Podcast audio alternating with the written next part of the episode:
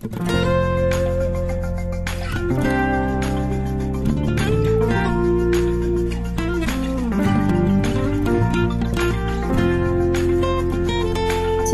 跟大家聊一聊，不能投资房产，还能投资什么呢？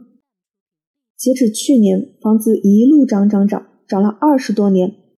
但是到了今年，限购、限售、限贷，几乎堵死了炒房的路。但另一方面，通货膨胀又十分厉害。二十年前，五毛钱能吃一顿不错的早餐，而到现在，三十块钱都不一定能吃饱了。原来投资房产能获得暴利，退一步也可以对抗通货膨胀，但现在这条路走不通了。于是很多人就想知道，不能投资房产，还能投资什么呢？股票、证券、基金，需要经过好好的学习和研究，才可以给我们带来不错的收益。但今天我们讨论投入产出比最高的资产。门槛低，见效快，时间长。什么资产这么好呀？第一点，首先是投资自己的性情。投资自己，首先要明确目标，也就是说，你希望自己成为什么样的人。而思考自己想要成为什么样的人，有个比较有趣的方法：你希望你的下一代成为什么样的人？比如，希望自己成为什么人时。很多人会说，希望自己有车有房有钱有势，但思考孩子的问题时，就会希望孩子成为一个健康、独立、快乐的人。这是从做人、培养性情方面投资自己。我们把这一点放在最前面讨论，是因为做人就像是航海的罗盘。第二点是投资于商业价值的构建。接下来我们进一步的讨论投资自己。有一个问题，我们正直、善良、勤劳，却没有过上幸福优渥的生活，为什么呢？我们想要获得财富，那么就需要提供价值来交换。社群经济认为，先找一块未开发的需求，然后构建壁垒，排除竞争者。先打动一个人，获得一个骨灰级粉丝，在他的带动下。就有了我们的未来。在这种思路下，我们可以发现，我们每一个人都是特别的。有的人特别爱看书，有的人特别会唱歌，有的人特别会做手工，有的人爱烘焙。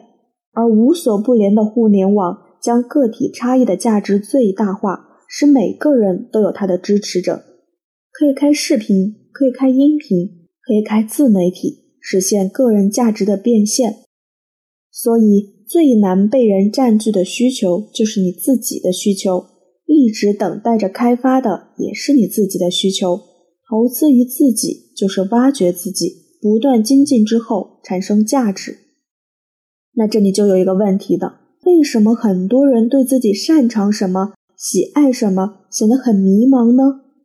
真的不知道吗？其实不是的，天赋不能等同于天生就会。天赋是在反复练习过程中发现比其他方面做得更好，不断练习精进才能产生价值。第三点，投资联系是时效最长的投资，不要吝啬你的时间去帮助别人。当然，这里讨论的不是伸手党。对于帮助别人，不要吝啬时间，把闲在沙发里、赖在床上的时间挤出来。如果答应了帮助别人，就要尽可能把事情做完满，把忙彻底帮到位。这是一笔时效最长的投资，并且处境越难时效用越大。第四点，失败的育儿是最失败的投资。现在我们大家的育儿观念都很健康，不再像以前一样是养儿防老的意识。我们投资于下一代，更多的是为了让孩子们以后。能够过得更加幸福和顺遂。有的家长认为要提供优渥的物质条件，忙得经常见不到孩子几面，尤其是很多宝爸爸。结果孩子越来越不爱沟通，越来越脾气大。等到了青春期，十分叛逆，再加上年轻气盛，容易冲动，引发很严重的后果。有的打架，有的跳楼，有的吸毒。如果用投资来形容的话，就是一笔非常非常失败的投资，是一笔巨大的负资产，赔光了父母的家底，更赔光了孩子的一生。资产投资失败了，不过是损失金钱，但我们上面说的投资一旦失败了，影响的是整个人生和家庭。而如果投资好了，那么我们就获得了世界上投资收益率最高的资产，不需要很多的启动资金，只要有足够的耐心、坚定的意志，就会获得收益周期最长、最稳健、价值最高的资产。大家赶紧进行自己的资产配置调整吧，是不是要比房产投资收益要高得多呢？那以上就是今天的全部内容。如果大家觉得有帮助的话，欢迎点赞、留言、分享朋友圈哟。感谢大家的支持，咱们下期节目再见。